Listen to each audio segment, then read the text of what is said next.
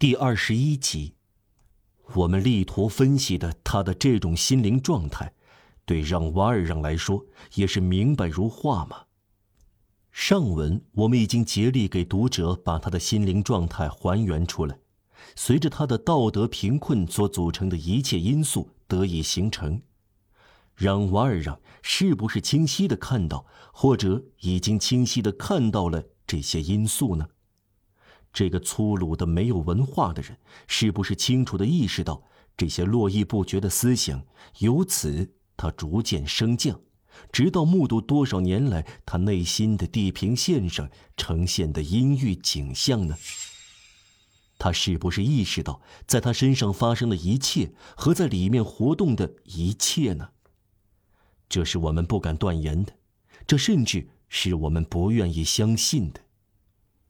在让瓦尔让身上，过分愚昧无知，甚至在经历了那么多的不幸之后，他还浑浑沌沌。时常他不能准确知道自己的感受。让瓦尔让处在黑暗中，他在黑暗中受煎熬，他在黑暗中仇恨人，简直可以说他仇恨面前的一切。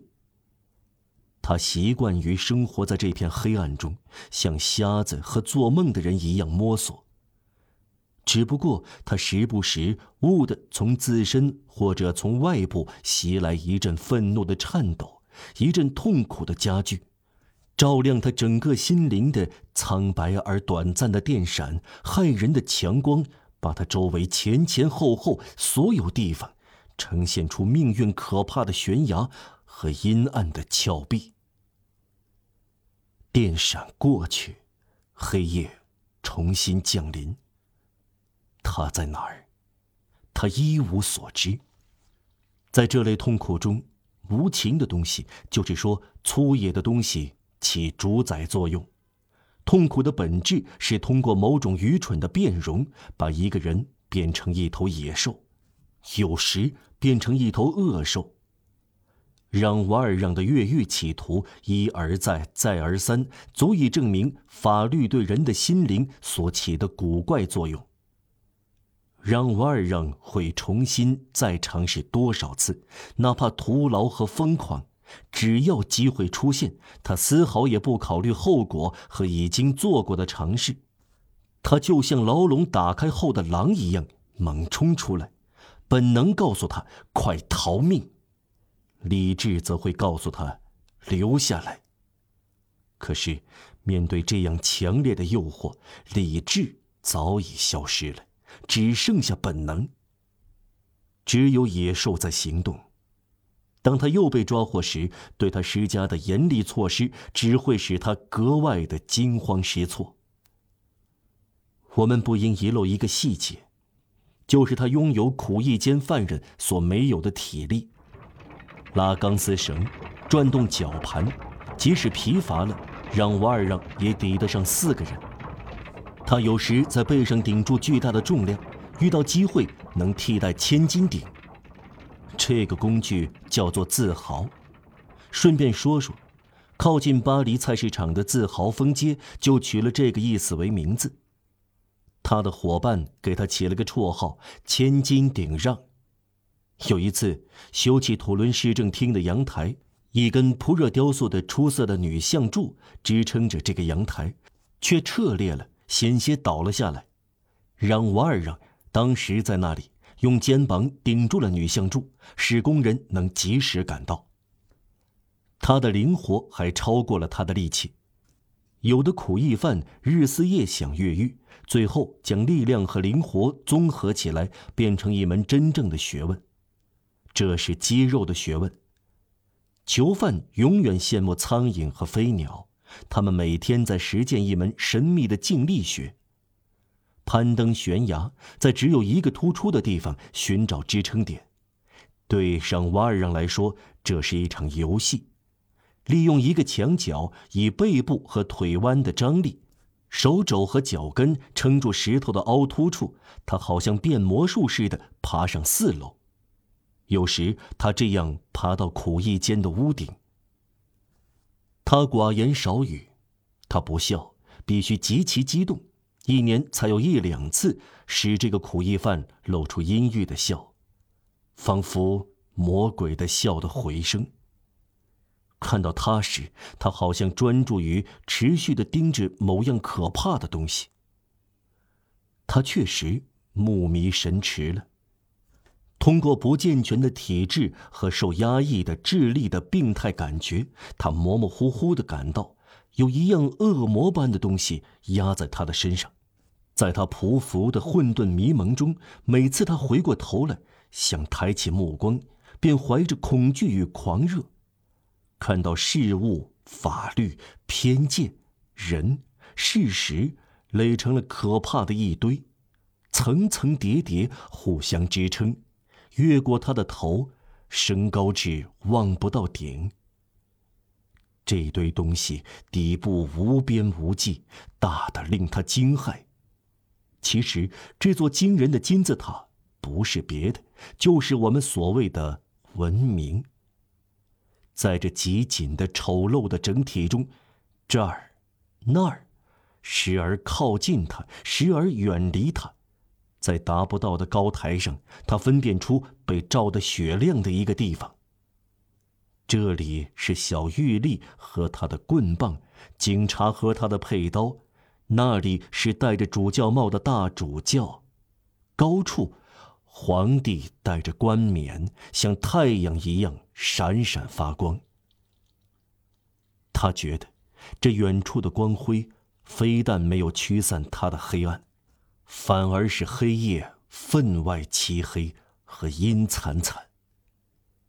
这一切，法律、偏见、事实、人、事物，在他头顶上，按照天主给予文明复杂而神秘的运动。来来去去，踩在他身上，带着难以形容的平静态度，残忍的，而且是冷漠无情的踏碎他。被法律排斥的人，是落入极端不幸的深渊的心灵，是被遗弃在地狱的最底层、什么也看不到的不幸者。他们感到这个人类社会以全部重量压在他们头顶上。人类社会对在他之外的人来说是非常可怖的，对处在底层的人来说是极其可怕的。让瓦尔让思索时处在这样的状态中，他的遐想属于什么性质呢？如果磨盘下的鼠力有思想的话，他大概会像让瓦尔让那样思索。所有这些东西，包括充满鬼怪的现实和充满现实的幻境，最后都为他创造出一种几乎难以描述的内心境界。有时，他在苦役间干活时停了下来，他开始思索，他的理智比以前更加成熟，也更加混乱。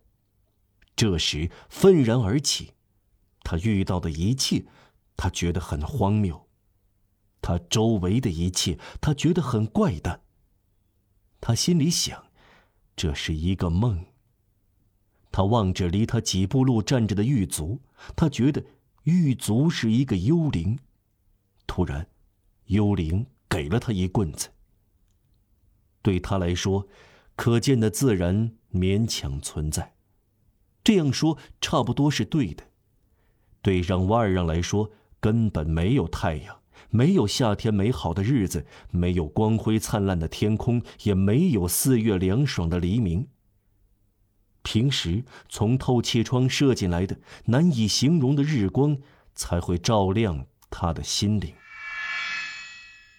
最后，概而言之，上文所述能概括起来转为积极的结论是：我们只限于表明，在十九年里，让瓦尔让。这个法弗罗尔与人为善的树木修剪工人，土伦的可怕苦役犯，在苦役间的调教下，变得能干出两种坏事来。第一种坏事是迅速、不假思索、昏头昏脑、完全出于本能，对所受痛苦的报复而做出来的；第二种坏事是沉重的。严肃的，经过良心斗争，带着这样的不幸会产生的错误思想去思考而做出来的。他的预谋经过三个相连接的阶段，只有经过一定考验的人才会经历完。这三个阶段就是议论、向往、坚持。他的动机是一贯的愤慨、心灵的辛酸、受到不公正待遇的深沉感受，甚至反对好人、无辜的人和正直的人。如果有这类人的话，他所有的思想的出发点和归结点就是仇视人间法律。如果这种仇视由于天意的突发事件而在终止发展，他在一定时期内便会变成对社会的仇恨。然后是对人类的仇恨，再然后是对造物的仇恨，末了表现为一种朦胧的、不断的、粗野的，只要是人，无论是谁，都伤害的愿望。可以看到，身份证把让瓦尔让说成非常危险的人，不是没有理由的。这个心灵一年年越来越枯竭。慢慢的，然而是不可阻挡的。心灵干涸，眼睛也干涸。走出苦役间，他有十九年没有流过一滴眼泪了。